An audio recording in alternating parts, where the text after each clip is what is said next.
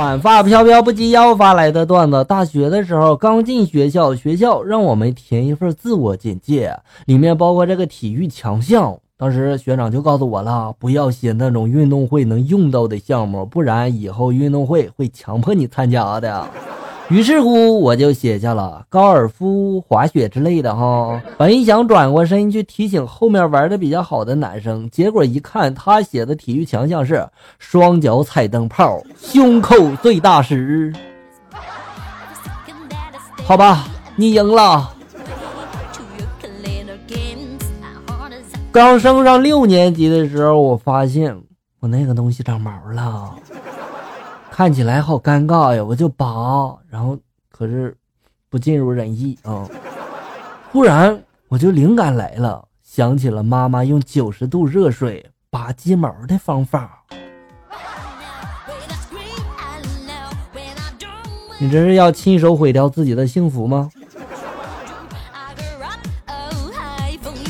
对面的小帅哥吃面真浪费呀，面条扒拉两口就走人了。于是我很正义的把那碗面倒给了路边看起来很饿的小野猫。一会儿呢，小帅哥回来了，手里面还拿着一瓶水，一脸疑惑的看着那个空碗。那一刻，我只想当个埋头吃面的路人甲。这就是你做的好事儿。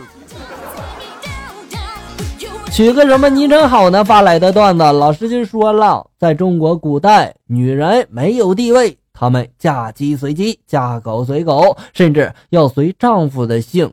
你们知道一个姓霍的女子嫁给一个姓郑的男人，人们应该怎么称呼她吗？小红这时候就说了，老师，他们称呼他们为郑霍氏。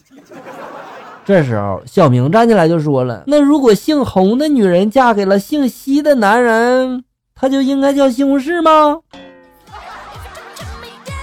小明，滚出去！前几年，老婆工资比我高，居高临下，我无可奈何呀。同学们、朋友们都嘲笑我堂堂七尺男儿，连顿酒都不敢喝，还有脸面活着？这几年经过我的奋斗拼搏，事业大有起色，工资是老婆的三四倍，换成屁颠屁颠的，他讨好我了哈。我扬眉吐气的喊大家喝酒，他们这时候又嘲笑我了。都什么年代了呀，不去健身，不做公益啊，你倒去喝酒了，你丢不丢人你啊？还能不能好好的活了？你说？墨镜发来段子，地理老师就问了：非洲为什么出生率高呀？我一个二货同学脑子也不动一下就回答说了：因为那里的男人强壮。地理老师这时候大骂了：是因为那里的男人强壮吗？笑哥，我觉得没毛病啊，你觉得没毛病？嗯，我觉得是因为他们没钱打胎吧。还是墨锦发来的哈，他说：“笑哥分享一个真事儿哦，来看看真事儿。上课的时候哈，我们的语文老师就问了：星星从天上掉下来是什么？我的同桌立马大声就回答说了：胸罩，大胸之罩啊！顿时那场面呀，天空蔓延着尴尬的气氛呀。胸罩没毛病啊，是你们思想不纯洁，好不好？”爱你宾利发来的段子，父亲对女儿的男友严厉的就说了：“你每天只带着我女儿看电影，就不能做点别的事吗？”年轻人这时候又惊又喜啊！你是说可以做其他的事儿了吗？可以做了，你个笨蛋！他们想抱孙子了。哦，不对，不是孙子是吧？能吃发来的段子，在游泳池戏水，突然想放屁，没憋住，身后冒起了一大串的泡泡，旁边的小姑娘哇的一声就哭了：“ 妈妈，快跑，水开了！”还能不能好好的游泳了？你说？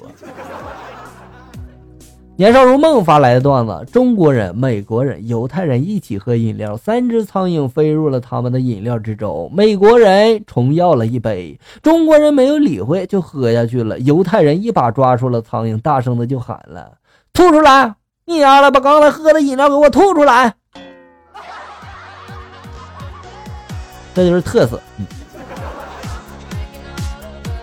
挨饿这事儿如果干得好，就叫减肥；掐人这事儿呢，如果干得好，就叫按摩；发呆这事儿呢，如果干得好，叫深沉；偷懒这事儿如果干得好，就叫享受。那死皮赖脸这事儿干得好的话，是不是就叫执着呀？两个醉汉驾着汽车狂奔，然后一个醉汉就说了：“你小心点儿，前面是急转弯。”另一个醉汉就说了：“什么？不是你在开车吗？”真不愧是醉汉，你说。一个农夫的女儿实在是太丑了，他只好让她去玉米地当稻草人吓唬乌鸦。结果呢，他不仅吓走了乌鸦，甚至有三只乌鸦吓得把一些玉米都送了回来呀。那后来是不是一个男的吓得娶了她呀？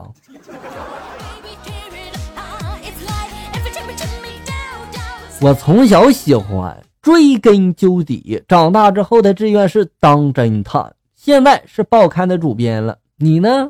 啊？我从小就喜欢玩儿，长大后的志愿嘛，就是怀揣大把的钱啊，到处逛。现在我是公交车售票员儿。不管怎么说，这梦想总算是实现了，对吗？好了，小友们，本期节目到这里就要结束了。欢迎大家关注咱们节目的同名微信公众号“醋溜段子”，上面有小哥发布的更多搞笑内容。我在这里等你，咱们下期再见。